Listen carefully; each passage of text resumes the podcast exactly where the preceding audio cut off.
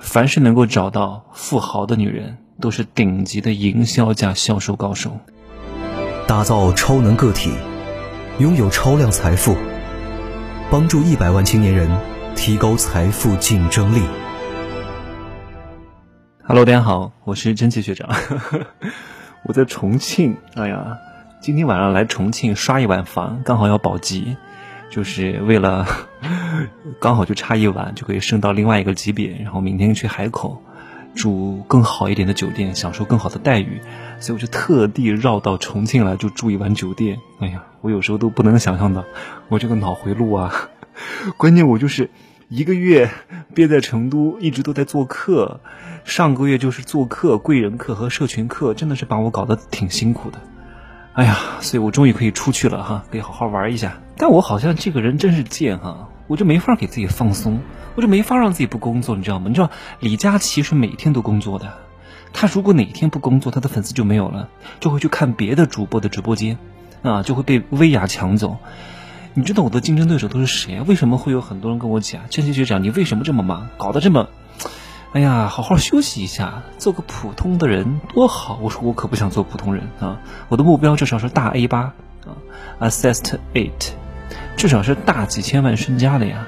钱太多也不好。那天我一个朋友跟我讲，你一定是以后几十亿身家的人。我说天哪，你可不要诅咒我哈，钱太多很不安全的哈。啊，在在这个地方，钱太多就不是你的了啊，就是某人借给你的了啊，懂得这个意思，不方便讲太多啊，公共场合的哈，注意说话的言辞。哎呀，你看我去海口。提前把摄影师约好，我都在想，哎，我在海口那么好的景，那么好的酒店，我应该拍一些什么样的内容和素材呢？啊，所以我在出行之前就想好了一切，我要带的服装啊，我要拍摄的内容，要带的三脚架，带的这个稳定器，航拍机，然后约好摄影师，哇，真的，我真的是一个老路民哈，就是很多人很羡慕我这样的生活，但是你要想过我这样的生活，你一定是要有高度的自律的。你要不就被别人管理，你要不就自己可以安排自己的行程，相对自由。但是你一定要有极强的自我管理能力。现在都几点钟了呀？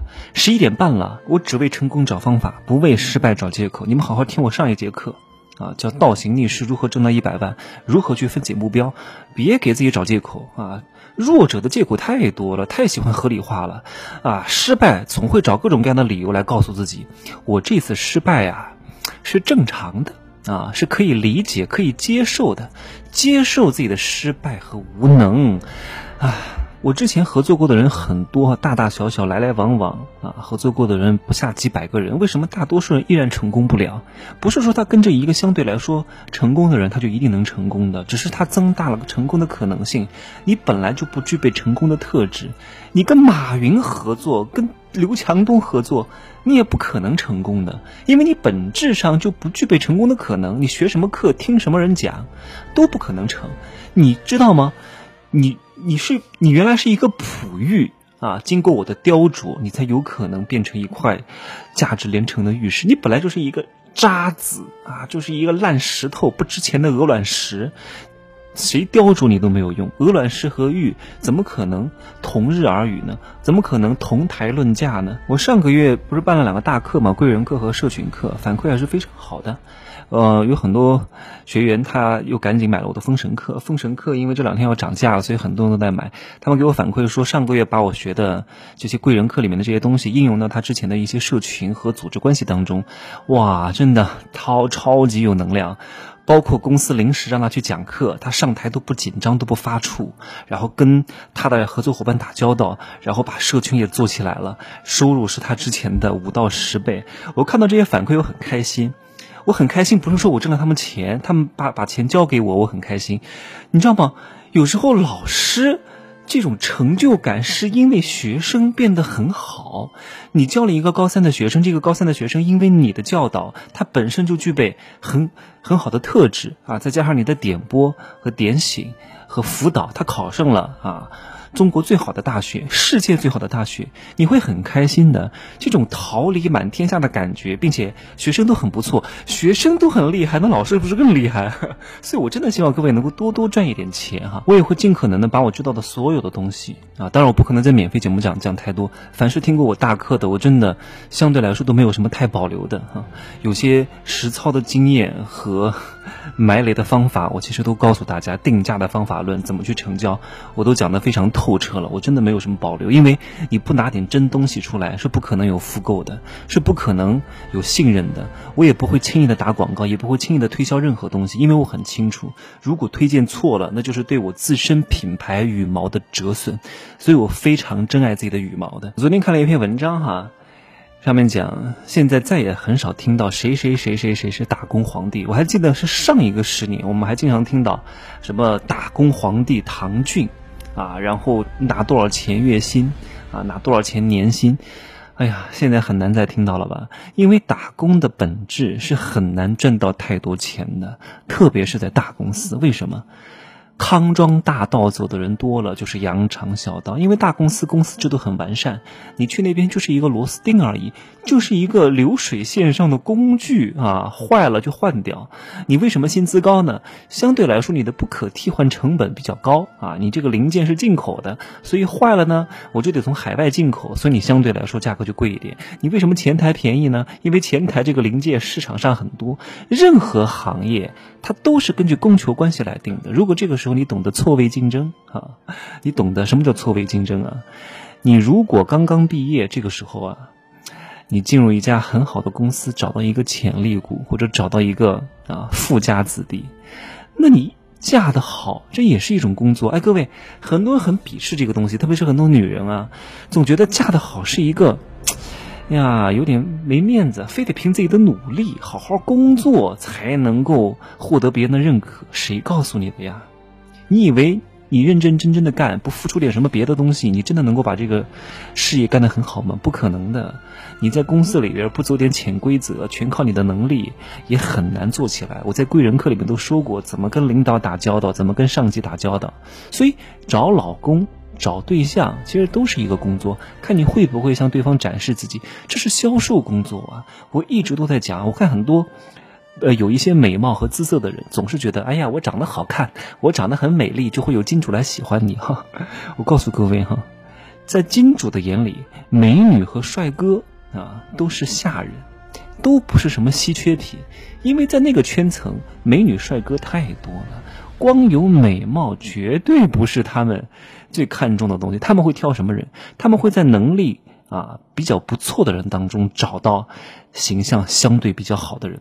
而不是在一群美女当中挑谁最漂亮，这个逻辑是不同的。因为穷人他没有东西，他只有美貌，所以他觉得美貌是很稀缺的。但真不是，只有穷人才会觉得美貌是稀缺的。现在的医美技术，哈，你如果真的是顶级大美女，那还可以。关键是又有几个顶级大美女和顶级美男呢？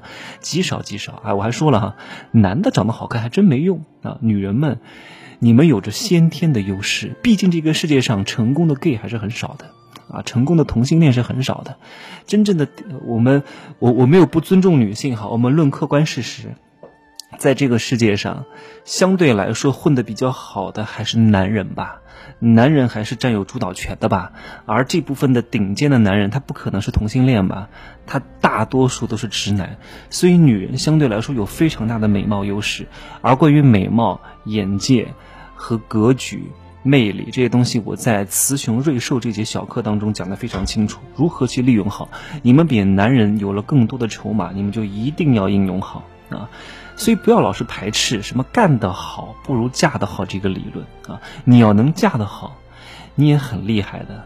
你要知道，婚姻、感情和生育是最快的这种均贫富的手段啊！你问问你啊，你们家老板会给一个市场价一万块钱的人开出百万的年薪吗？他会给普通员工租一个大平层当宿舍吗？啊，他会给普通员工配豪车吗？不可能的。他会给普通员工配助理吗？也不可能的。他会给普通员工啊买房买车买包买表吗？都不可能的。但如果这个时候你成了富人的老婆、富人的儿媳妇、富人的孩子的妈妈，以上我刚刚讲的这些东西，你都可能拥有，而且是很大的概率可以全部收入你的囊中的。但是怎么找到富人？找到富人，哎，你找个好工作不也是在找对象吗？你找个对象不也是在找一个好工作吗？你要懂得你能够为富人提供什么价值。很多女权主义者啊，很多独立女性很排斥我讲这个东西。哎呀，你就。呃，她就要当大女主啊！看玛丽苏的电视剧看多了，就要当大女主，就要养小狼狗。你有资格养小狼狗吗？凡是能够认识到婚姻是改变女性阶层一个非常重要路径的人，相对来说过得都不错。你会为这个结果而努力，而你要知道，你能够被富人家庭看上，你的某些特质一定是非常值钱的，一定是要非常懂得拿捏分寸和有度的。你不是所有人都能够入富人的这个富人家庭的法眼的。当你具备这些特质的时候，其实你的工作能力，我相信应该都还不错。应该，你要知道，你就譬如说哈，就就拿我来讲，就是我一直跟我周边的人讲，就是如果你在我这儿工作能够过关，你去找工作相对来说都很好找，因为我真的是要求很严格。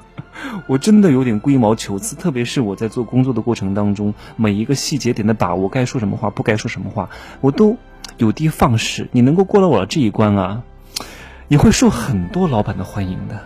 所以有时候你能够过富人家庭这一关，你哪怕得不到那个一百分的结果，但是你具备了他们看上的门槛儿，你有了这个门槛儿的能力，你去找别的工作。啊，去找相对富人家庭弱一阶层的男人啊，或者是女人也好，你也可以很好的匹配他，对吧？我们要为这个结果努力，这个结果要设定高一点啊，设定一个高的目标值，达不到一百分也能达到八十分，而这个时候你就有辗转腾挪的余地了。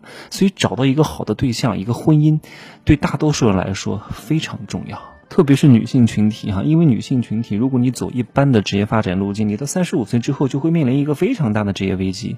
你不生孩子呀，而且你一旦有了孩子之后，你你就变了一个人，你就不是一个职场女性了。大多数的女人她是有母性的，你知道吗？这种母性就会迫使她。必须要在孩子和工作当中放弃一个，你除非想做董明珠那样的人，彻底丧失这个母性，但这样的人太少了，所以你以后的生活很大程度上是需要有一个富足的家庭来保障你的。所以为什么女性在这种发生性关系上相对来说比较谨慎？因为她一旦做出了一个错误的判断，她会承受比男人更大的损失。男人嘛，也没有什么付出成本的。对吧？到处播种而已。但是女人不一样，她一旦不小心怀上了之后，那可能就是长达数月，再加上坐月子和调养的时间，有两年的时间不能够好好工作啊。那这个时候就是她的损失啊，所以她必须要保护好自己。所以我觉得女人真的要自爱，不要随随便便的去做一些很危险的行为，到后来害的是你自己。而且你要知道，当你两腿一张张开惯了之后。拿这个东西来换钱之后，你就很难再回到原来健康的模式了。你会沉溺在其中的，这个叫路径依赖。你看，凡是那些鸡和鸭啊，年轻的时候靠这个赚钱的，长大就是年 年纪大了以后，年老色衰之后，没有几个能够真正的过得很好的，因为他们这个挣这种钱太容易了啊。男的还累一点，女的吧。喊了很多次啊！他男的，哎呀，这个这个话题不能再讲了哈。好吧，我就打点到这即止，好吧，那就这样说。我就希望各位女人们，不要把就是一定要靠自己啊，有时候靠自己啊。